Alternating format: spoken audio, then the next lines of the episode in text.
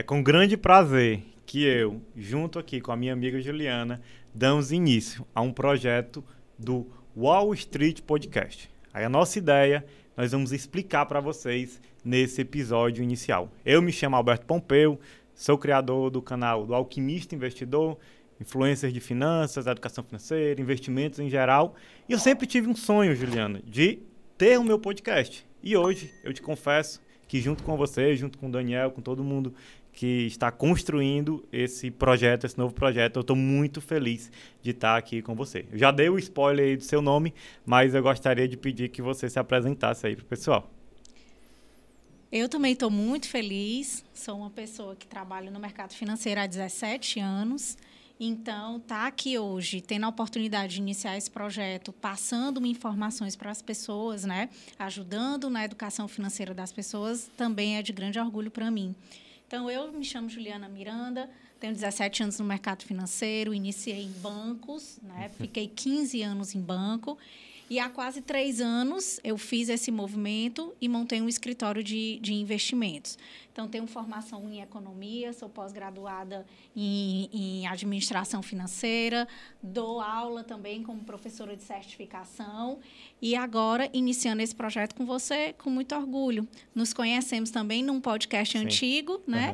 Uhum. E onde despertou aí a gente junto com o nosso conhecimento, o meu de mercado, de financeiro, né? E o seu de público, uhum. né? De, de iniciantes, investidores, Sim. a gente poder levar aí é, mais informação fidedigna, que a gente Sim. sabe que hoje tem muita informação aí no mercado, mas nem todas estão fidedignas, né? Verdade. Levar informações fidedignas aí para o nosso público e ajudá-lo a investir e iniciar a investir, né? Aqueles que ainda não começaram. E de fato, Juliana, é importante frisar que a ideia aqui do nosso podcast é falar uma linguagem simples, acessível. É como se eu, Juliana, e às vezes os convidados que vão estar aqui futuramente estivéssemos jantando almoçando. É uma conversa realmente simples, fácil, mas que seja útil para as pessoas que estão nos ouvindo. Eu vou aproveitar aqui, vou copiar um pouco a Juliana na apresentação dela, que eu não me apresentei tão bem quanto ela. A Juliana se apresentou muito melhor, mas, gente, eu sou formado em Ciências Contábeis, aqui pela Universidade Federal do Ceará. Importante dizer que eu e a Juliana estamos aqui em Fortaleza, Ceará. Sim. Importante também essa, essa informação. Sou formado aqui na UFC. Tenho um mestrado em Antropologia Financeira pela Universidade de Salamanca e produzo esse conteúdo na internet hoje para mais de um milhão de pessoas são aí os meus, os meus seguidores, os meus inscritos no canal. Então é uma grande, uma grande honra poder levar a educação financeira para as pessoas aqui no Brasil que eu e a Juliana estávamos até conversando aqui nos bastidores.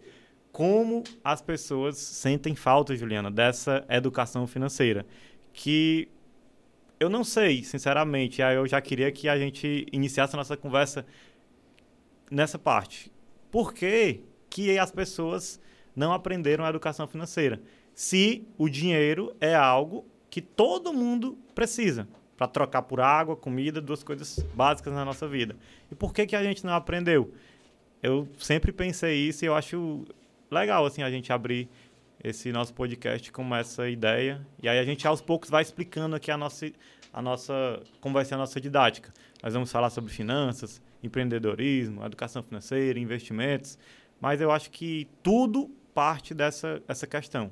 A educação financeira que ela tá tá ali no topo do, dessas desses nossos assuntos que a gente vai sempre estar tá discutindo por aqui. É. Eu acredito que realmente a educação financeira ela devia iniciar ali da infância, né? Da uhum. escola. Eu, pelo menos, estudei a vida inteira num mesmo colégio, então eu tive até a formação que eu sou hoje como pessoa. Eu agradeço muito ao colégio que eu estudei, foi um colégio de freira, e me ajudou muito na formação que eu sou hoje. Então, eu acho que os colégios, a escola, que é ali o ponto de partida da formação né, da maioria das pessoas, né, fora a família, é ter uhum. essa educação financeira desde o início. Né? Então, ali a gente aliar escola e família, né, trabalhando junto, é, a gente vai conseguir isso desde criança e hoje a gente ter adultos, jovens, adolescentes, né, e até idosos, né, com uma outra cabeça em relação ao dinheiro, à valorização ali do dinheiro. Se a gente não começa isso desde cedo, a gente acaba ali se tornando um adulto realmente que não sabe cuidar ou não sabe ali construir um patrimônio, às vezes ganha muito bem, gasta mais do que ganha, né? Sim. Ou a gente vê hoje uma nossa classe é, ali de idosos, né, que só a vida inteira juntaram por uma aposentadoria pública e não uma aposentadoria privada e hoje sofrem aí na mão do governo, né, com Sim. aposentadorias que vão cada vez mais sendo corroídas, né, pra, pela inflação, né? Então isso tudo são pessoas que não iniciaram uma educação financeira desde o início. Então acho que a gente fazendo esse trabalho de agora, é, não sei se a gente vai conseguir a nossa geração, mas a gente vai estar tá ajudando ali as nossas gerações futuras, né, a cuidar melhor disso aí eu costumo dizer, Juliana, inclusive nos meus, nos meus canais de, da internet, que a educação financeira ela é uma semente. Uma semente ela demora a germinar. Não é que a gente vai estar aqui hoje conversando com as pessoas aqui no nosso podcast que a vida financeira delas vai mudar hoje, vai mudar amanhã. Mas se hoje a gente conseguir tocar a vida de alguém e ela resolver mudar seus hábitos financeiros, aquilo vai impactar no longo prazo. Aquilo vai impactar na vida dela lá na frente e da família dela. Porque isso também é importante. Apesar da escola não nos ensinar, mas os nossos pais poderiam ter nos ensinado. Mas é uma, é uma coisa engraçada que eu vi, na, vi em algum, alguma postagem na internet, que é o seguinte. A escola que os nossos avós estudaram, as escolas que os nossos pais estudaram a, e a escola que a gente estudou e a escola que os nossos filhos vão estudar são o mesmo tipo de escola, o mesmo tipo de ensino. É aquela matemática, aquela biologia, aquela história, e parece que o ensino ficou parado no tempo. Uhum. O celular, o, sei lá, o, esses microfones, essas câmeras que estão nos filmando, todo dia sai uma nova versão, todo dia. Evoluíram, né? Evolui. E parece que o ensino, na minha. Assim, eu tenho a impressão, Juliana, que o ensino parece que ficou parado no tempo. Não evoluiu. Eu vejo tantas coisas extremamente importantes que poderiam ser ensinadas na escola uhum. e não são. Né? Como você falou aí perfeitamente, as pessoas sofrem sem nem entender por que estão sofrendo. Sim. Porque existem várias e várias pesquisas que dizem que o principal motivo de brigas de família, o principal motivo de separação de homem e mulher no Brasil e no mundo são por, por problemas financeiros. Uhum. E veja só, que, como você disse, lá no ensino infantil, se a gente ensina aquelas crianças sobre a educação financeira, o impacto que vai gerar na vida adulta. Mas é, é como a gente está conversando aqui, é um é. impacto de longo prazo. E, infelizmente, nós vivemos numa sociedade acostumada a querer as coisas do dia para a noite. Curto prazo. Todo mundo só pensa no curto prazo. É. Quando você diz, ah, tem a ação do Banco do Brasil. Ah, eu vou ganhar quanto amanhã? Ah, eu não ganhei meu dividendo esse mês. Ah, a ação está caindo, vou vender. Todo mundo só quer tudo do dia para a noite. Seja no mundo das finanças, seja no mundo da dieta, seja no mundo do concurso público. Todo mundo quer que aconteça rápido as coisas. E a educação financeira é algo de longo prazo. Mas eu já, eu já acho também que aí é uma opinião pessoal minha, não sei se você concorda, não sei se você discorda, que pessoas lá no alto escalão do Brasil, ali do Ministério da Educação, não têm interesse que as pessoas sejam educadas financeiramente. Porque pensa comigo, uma pessoa deseducada financeiramente faz o quê? Ela consome muito. Uhum. Quem consome muito gera muito imposto para o Estado. Quanto mais imposto para o Estado, mais dinheiro os políticos têm. Uhum. Quanto mais as pessoas são reféns dos boletos, reféns do dinheiro, mais elas precisam do governo. Uhum. Mais elas têm a necessidade de estarem com aqueles programas assistencialistas, mais Sim. de depender do INSS na área da aposentadoria. Então, o governo controla as pessoas através dessa falta de educação financeira, dessa ignorância financeira. Porque, sinceramente, aqui é um desabafo realmente aqui com você. Eu não consigo entender por que, que não é colocado é, essa educação financeira básica. Uma reserva de emergência, por exemplo. E aí uhum. eu gostaria até que você dissesse o que é uma reserva de emergência. Coisa uhum. tão importante aí no ano de 2020. Para o pessoal entender, né? É. Que a gente ir, ir abordando esses assuntos básicos aqui no nosso é. primeiro. Eu concordo, assim, com, com realmente quase tudo que, que você falou. Acho que já teve uma evolução. Sim a gente É vê que, que é importante, por exemplo, o Banco Central faz um, tá, tá fazendo um trabalho né, através de cartilhas, né?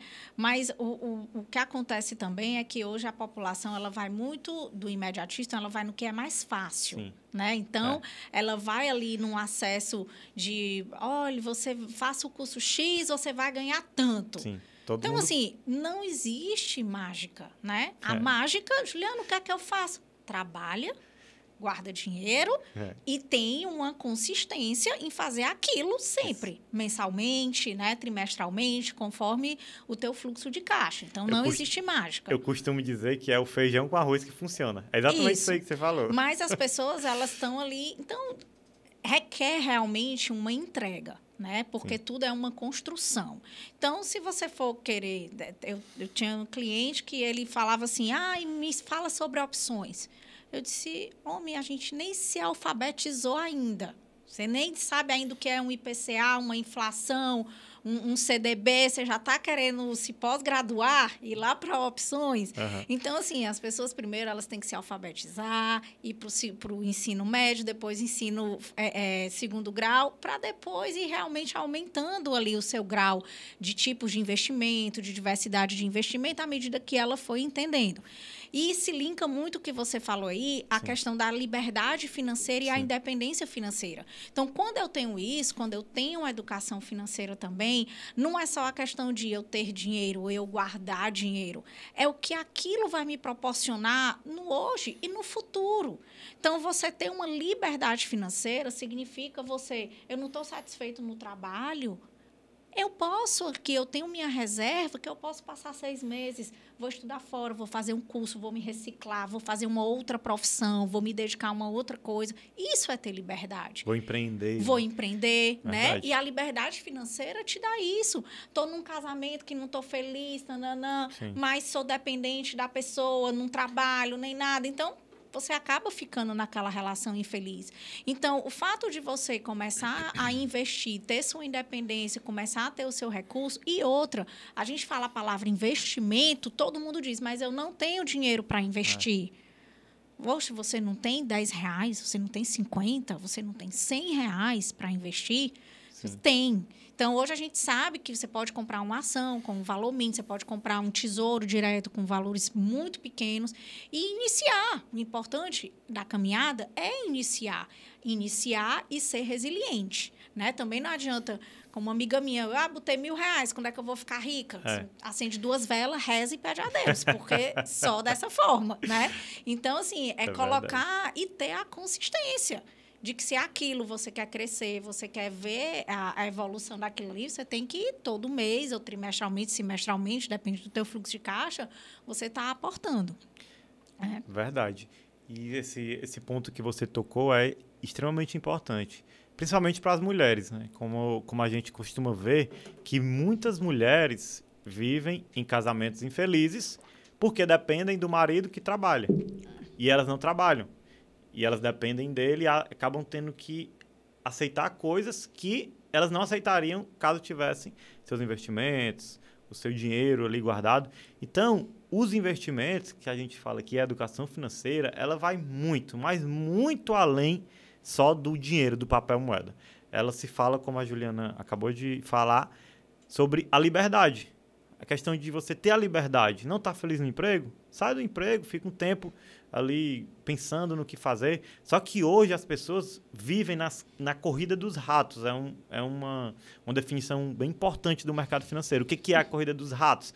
É quando a pessoa só vive para trabalhar, pagar contas, trabalhar, pagar contas. Ela contas. fica igual um ratinho, aquele ratinho que corre, pagar, pagar correndo, correndo, correndo, pagando conta, pagando boleto e vive infeliz porque tem o carro para pagar o boleto, tem a- o financiamento do apartamento, tem o cartão de crédito que é parcelado não sei, não sei quantas mil vezes.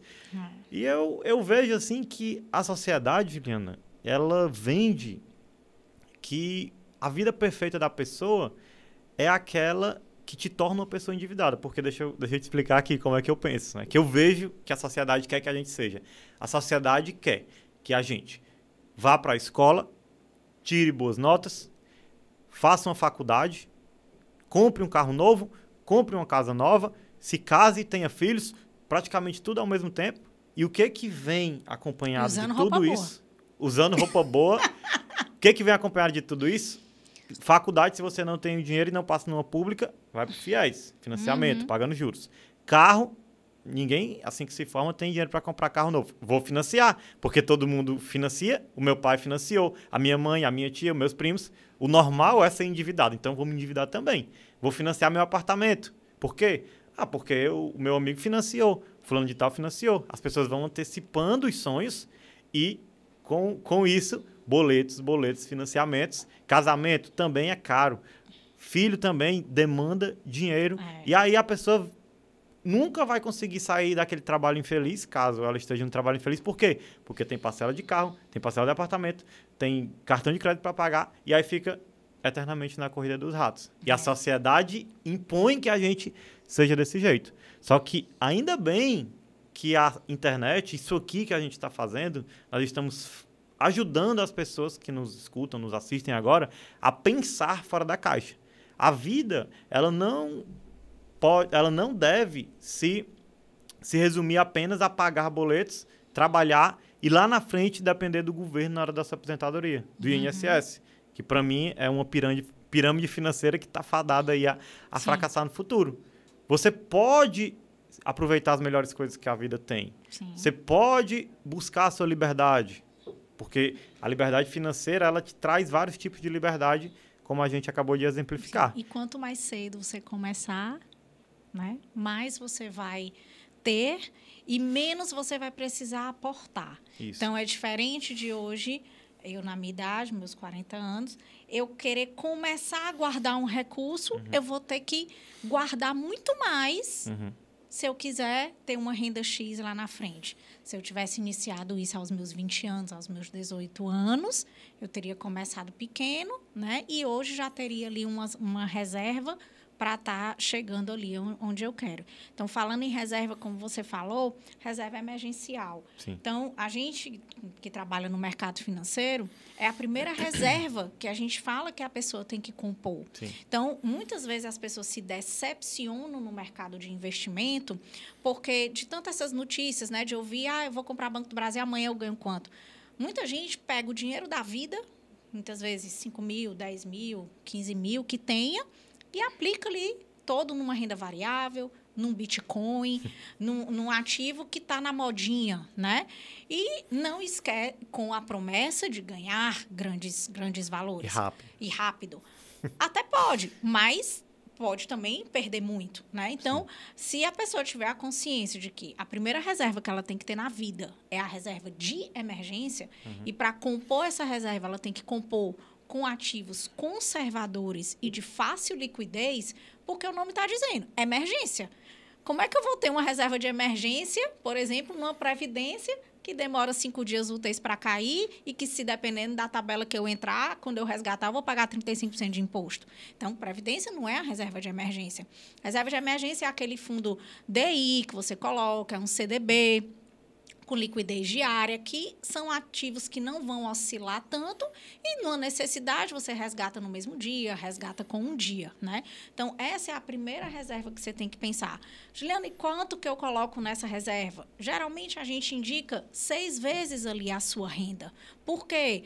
A emergência é justamente, tive um problema de saúde ou fiquei desempregado. Você tem ali seis meses Sim. de renda, que é o seu habitual do dia a dia, para você se realocar, para você custear algo que saiu fora ali do seu, do seu, do seu dia a dia. Né? Então, essa seria a reserva de emergência. Só explicando aqui para o pessoal entender essas palavras que a Juliana disse, a liquidez diária, por exemplo, é o quanto você consegue pegar esse dinheiro rapidamente. É como ela disse, tem uma previdência que você coloca e aí o dinheiro fica preso, entre aspas. Então, ali não tem liquidez.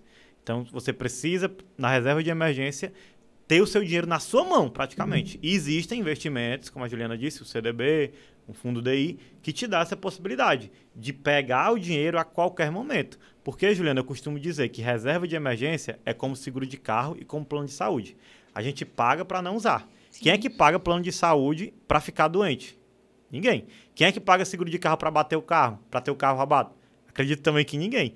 Então, reserva de emergência é um dinheiro que a gente tem mas que espero que a gente nunca precise usar. Porque nós vamos usar em momentos de doença, em momentos que a gente bate o carro, em momentos que a gente perde o emprego, em momentos, entre aspas, ruins. Então, a reserva de emergência, como a Juliana disse, é o passo número zero para qualquer zero montagem. Para iniciar. De, de inicia, para iniciar qualquer coisa no mercado financeiro. Tanto é que, na minha cabeça, seria a aula número um, lá no colégio, na minha escola dos sonhos, né? Ensinando as pessoas a educação financeira. Aula número zero seria a reserva de emergência. É. E no ano de 2020, na pandemia, a gente viu o quanto essa reserva fez falta para muitos brasileiros. Muitos. Muita gente deixou de trabalhar, muita gente perdeu o emprego e as pessoas, incrivelmente, assim, me assustou, inclusive. Eu, eu sabia que era enorme esse número, mas eu não sabia que era tanto daquele jeito. De fato, não tinham um real sequer juntos. Passava, ficaram ali um mês sem trabalhar, sem receber, as pessoas estavam passando fome. Para a gente entender, Juliano, o quanto é sério essa questão da educação financeira. Sim, é que vai muito além da questão só do dinheiro. Vai da, vai da questão de coisas básicas da nossa vida. E por isso que me gera assim, uma revolta tão grande de não ter de saber que o Alberto não aprendeu educação financeira na escola. Que eu tive que, através da internet, disso aqui que a gente está fazendo, eu sou muito grato pela internet, porque foi ela que me ensinou, que me deu o pontapé inicial, porque aí eu virei depois um autodidata, né? Fui buscar uhum. o conhecimento, coisas que, que a escola não conseguiu me ensinar, nem os meus pais. Eles me davam alguns conceitos, mas conhecer as ações, os fundos imobiliários, eu conheci tudo através da internet, através de leituras também. É, até porque hoje tem muitos ativos, né? Que na época dos nossos pais, mercado há 15, 20 anos atrás, 30 anos atrás, nem se tinha. Né? São, são muitos ativos, são muitos tipos de investimentos realmente surgindo cada dia, Sim. né? E esses que estão agora mais em voga, não, não se tinha antes. Mas hoje, o mercado, em, em resumo de investimento, a gente pode dizer que existem duas classes. A renda fixa e a renda variável. Sim. Na renda fixa, você está, alguém está te tomando algum empréstimo, né? Você está é, pagando algum empréstimo para alguém. Então, isso você vai receber juros por isso. Se você está financiando alguém, seja governo, seja uma empresa privada, seja né? Os bancos. Seja os bancos, né? Instituição financeira.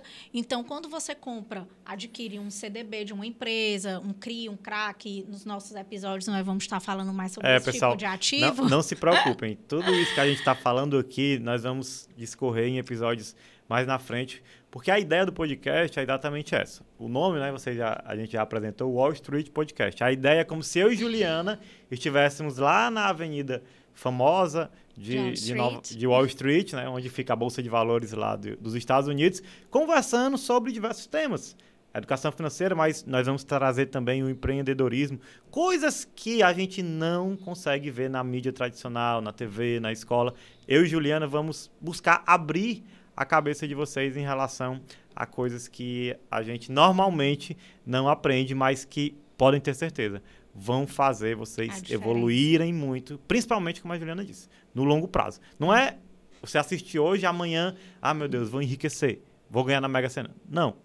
Você vai plantar na sua mente uma mentalidade de pessoa vencedora e de investidor, investidora, é. como a Juliana está falando aqui da, da renda fixa. É, então... e, e aproveitando, Juliana, você está falando de renda fixa, um, uma, uma coisa muito importante de dizer é que o principal investimento, entre aspas, dos brasileiros está aqui dentro da, da renda fixa, uhum. que é a famosa poupança. Sim. E pouquíssimas pessoas sabem que existe uma opção melhor do que a poupança, porque rende mais e porque é mais rentável. E pouquíssimas pessoas têm essa informação. Sim. E muita gente fica perdendo aí dinheiro e muito dinheiro todos os meses. Então, eu vou deixar... quanto a poupança, né? Mas aí a gente fala nos nossos próximos Sim. episódios. Então, continuando, hoje a gente tem a renda fixa, que é dessa forma, e você vai receber juros por isso. Sim. E existe a renda variável, que aí você já é dono de algo. Isso. Você se torna coparticipativo de uma empresa, de, uma, de um fundo imobiliário, né? Quando você adquire uma ação. Então, eu até falo que na, né, nessa classe de renda variável, ela não existe risco de crédito. Porque como é que você vai ter risco de crédito da sua própria sociedade? Uhum. Porque se você compra, por exemplo, uma ação do Banco do Brasil, você se torna um sócio. Se o Banco do Brasil falir, você também faliu, você é sócio. Sim. Então, você não tem o risco de crédito. Já na renda fixa, você tem o risco de crédito risco da inadimplência, o risco que a gente fala que é soberano, que é do governo, mas o risco do governo não pagar aquele título. Então, você tem um risco de crédito. Né? Então, hoje, a gente pode resumir em termos de ativos principais, principais não, que existe realmente dentro do mercado financeiro, é a renda fixa e a renda variável. E aí, dentro deles, nós temos um é. universo... É aí de, de, ativos, de produtos que a gente vai destrinchar aí no nosso decorrer do podcast. Eu costumo dizer, Juliana, nas minhas redes sociais, que quando a gente compra uma ação de uma empresa, nós estamos se tornando sócio de empresas.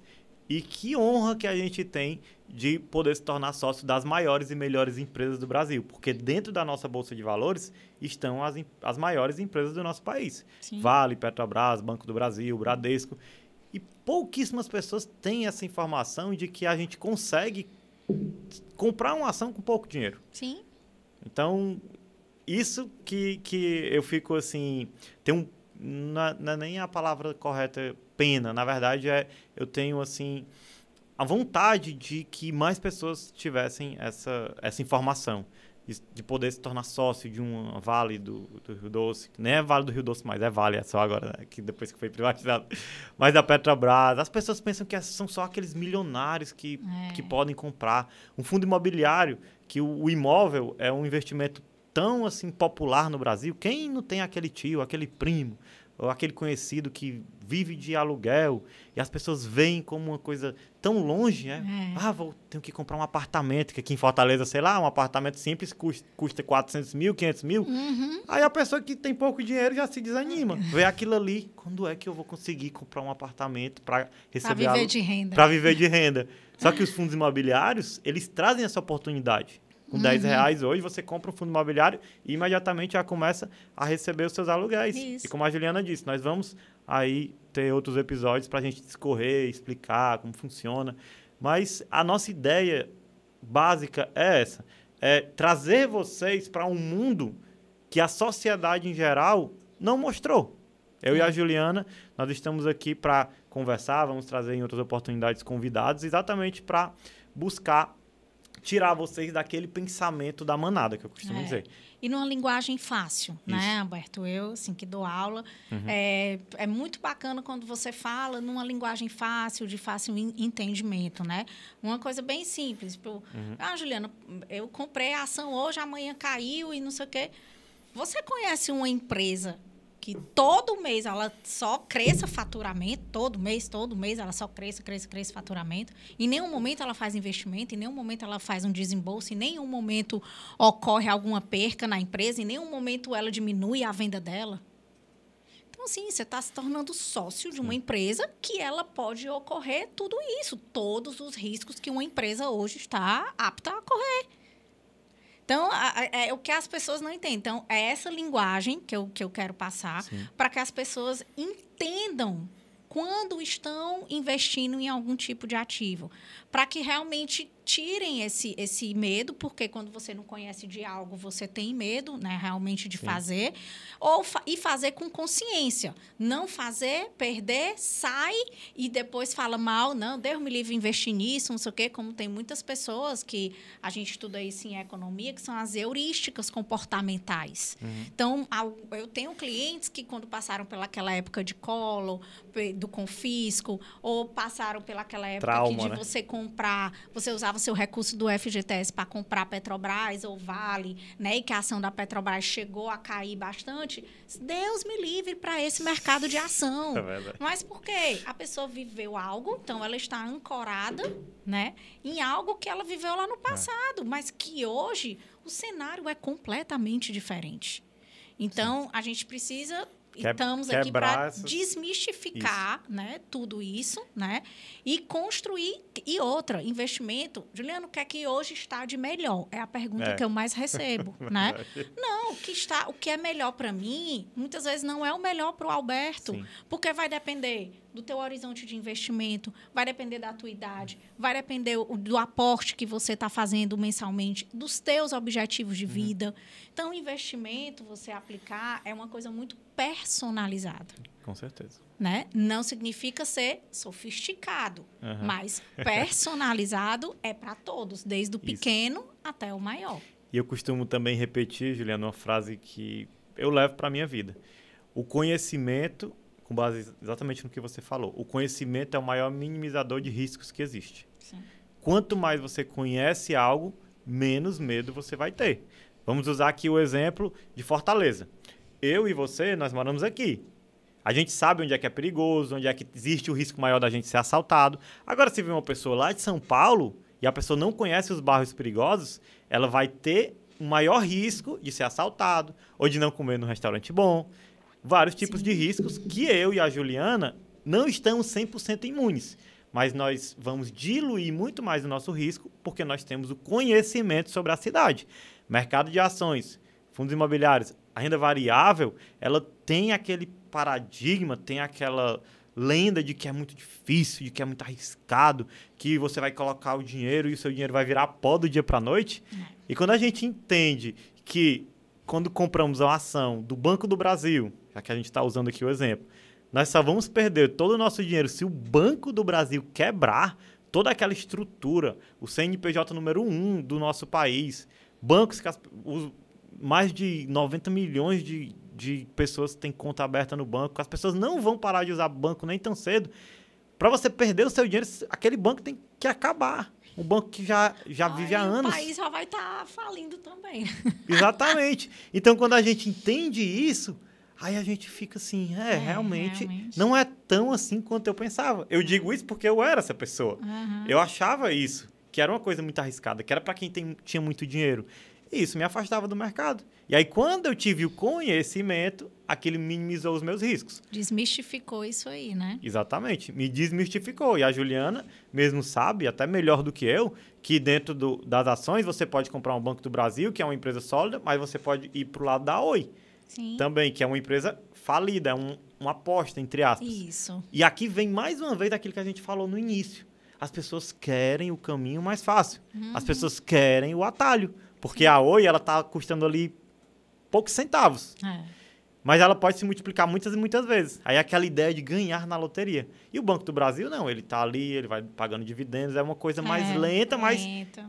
Que... Oscila um pouquinho, cai Isso. um pouquinho, sobe outro pouquinho, né? E vamos falar também muito, Alberto, de o cenário econômico. Sim. Como o cenário econômico também influencia nos tipos de investimento, né? Que a renda fixa nem sempre é fixa, Sim. né? Que assim, até os tipos de empresa, dependendo do cenário econômico que nós tivermos, vão ser empresas que estão mais favoráveis a crescer naquele cenário, Sim. empresas menos favoráveis a crescer naquele cenário, né? Então, hoje muita gente passa, fala assim: "Ah, mudou o governo, vai tudo. Não. Tem coisas que mudou o governo, vai ter vai ter atividades que vão ser mais favorecidas ainda, né? Então, tudo hoje, é, tanto que a gente, economista e muito do mercado financeiro, a gente fala que é, quando a gente vai investir principalmente em, em, renda variável, a gente não olha tanto essa questão de política, de quem está no governo, quem, porque o que mais vai é os fundamentos é os fundamentos daquela Sim. empresa, onde é, qual é a atividade que ela está alocada, né? Que cenário ela, ela está inserida, se aquela atividade econômica é uma atividade potencial, uma atividade em crescimento. Então é isso que, que é olhado. Então a gente vai falar também muito de cenário aqui, de, de inflação, de juros, como isso também impacta no, nos investimentos. Não é só aplicar e deixar lá, não.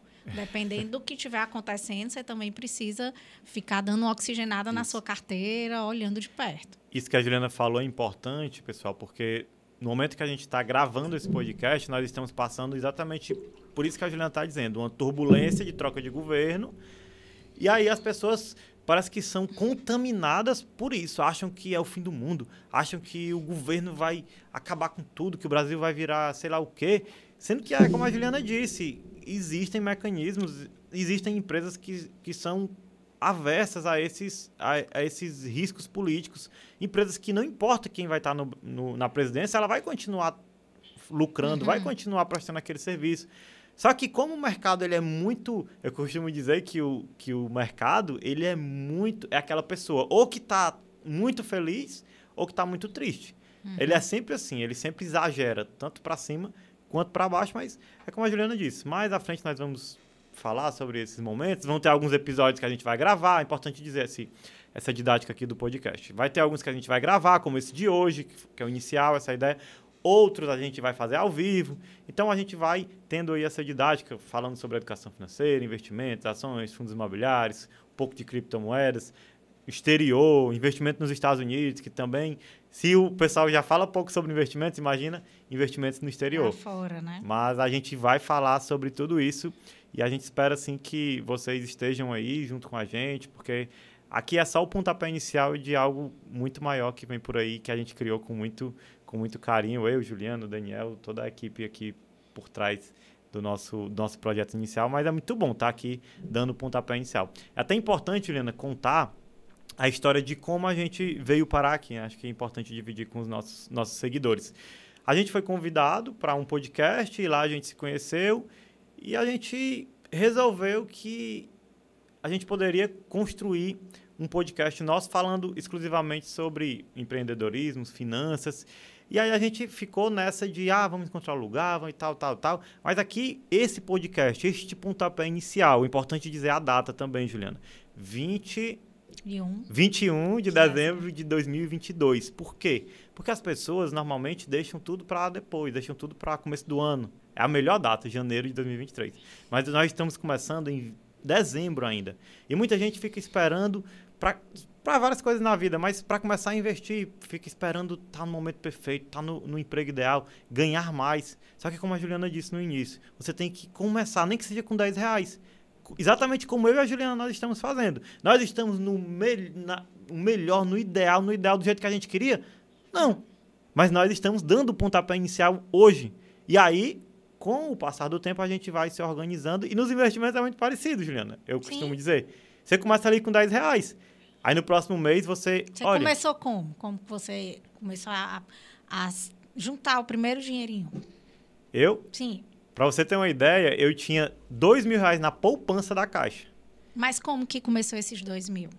Eu iniciei, era, eram dinheiros que eu ia guardando da merenda que o meu pai dava. Aí eu ia naquele envelopezinho do banco, Botar. aí colocava.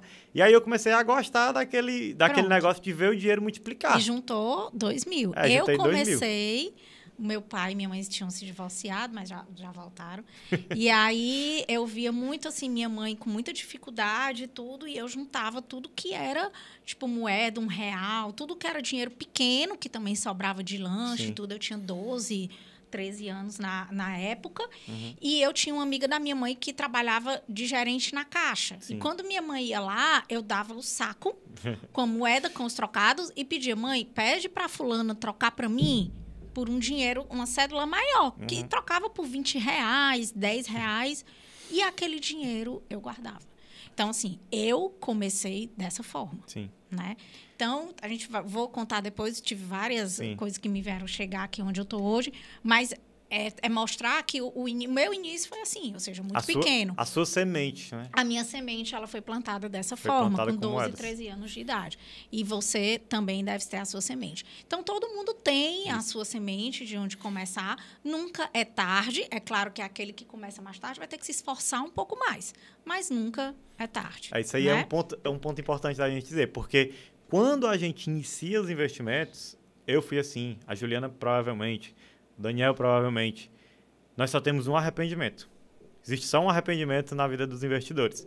Investi é o arrependimento de não ter começado antes.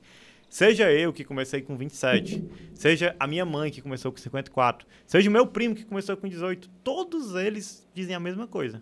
Hum. Meu Deus, se eu soubesse, tinha começado antes. Mas é como a Juliana disse, a fórmula, na fórmula dos juros compostos, o exponencial é o tempo. O melhor dia para iniciar os investimentos foi ontem. O segundo melhor é hoje. Não adianta ficar chorando porque não começou lá atrás. Ah, porque eu tenho X anos.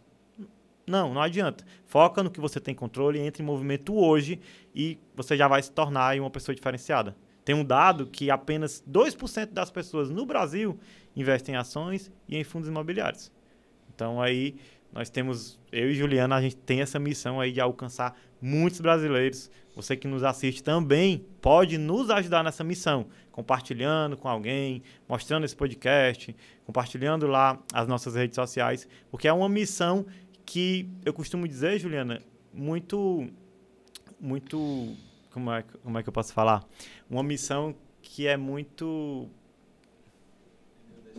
engrandecedora. É, engrandecedora é a palavra.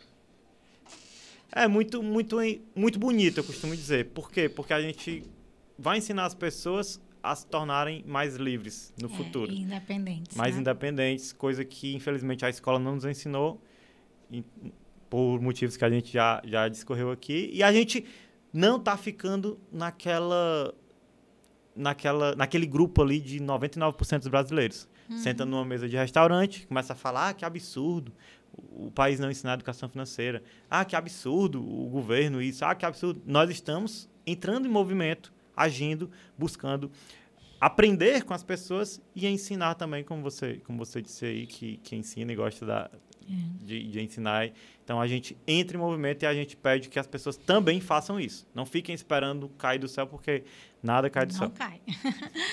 Pois, Alberto, assim, já finalizando, é, queria deixar aqui o nosso, nosso Instagram, né, que a gente já tem, uhum. que é o arroba Pod, de podcast no final. Uhum. Então, quem ainda não segue, pode passar a nos seguir lá, fazer perguntas, né? Que a Sim. gente pode estar é, tá expondo aí, respondendo o, o quem está nos assistindo nos próximos podcasts, né? E hoje a gente trouxe aqui esse livro, né?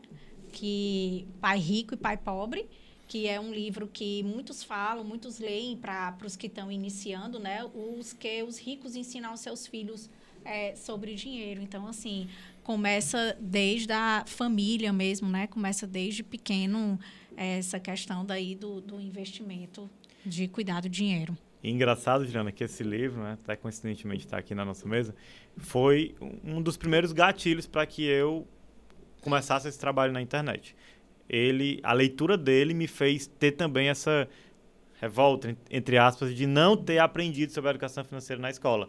Por que, que um livro desse não, não foi me ensinado antes? Que aí eu, com 27 anos, eu fiquei... Imagina se eu tivesse aprendido sobre as ações dos fundos imobiliários lá com 18.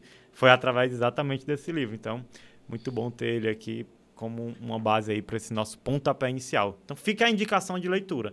Quer ler, quer entender o básico da educação financeira, esse livro aqui, Pai Rico, Pai Pobre, é ideal aí para que você dê o, seu, dê o seu pontapé inicial. Eu só reafirmo o convite que a Juliana fez para que vocês nos sigam na, nas redes sociais, para que você se inscreva aí no nosso canal do YouTube, se você estiver no YouTube, se você estiver no, nas plataformas de, de podcast, você deixa aí o seu like, que é importante para que a rede social entenda que um conteúdo relevante e nos ajude aqui, eu e Juliana, na nossa missão a partir de hoje, que vai ser levar esse conteúdo da educação financeira, dos investimentos, do, da renda no exterior, do empreendedorismo aí para todo esse Brasil que a gente tem muito ainda que evoluir. E quanto mais a gente evoluir nesses aspectos, melhor vai ser o nosso país, principalmente no futuro, é como a Juliana disse. Nós estamos hoje plantando a semente gerações. e as próximas gerações vão colher, e isso para mim é engrandecedor. Eu agradeço aqui a Juliana, nosso primeiro podcast, que seja o primeiro de muitos, Juliana, que eu acho que essa nossa missão é uma missão muito bonita e a gente vai aqui buscar entregar o nosso melhor para as pessoas que nos assistem. Te agradeço também, Alberto. Muito obrigada, gente, por ter nos escutado.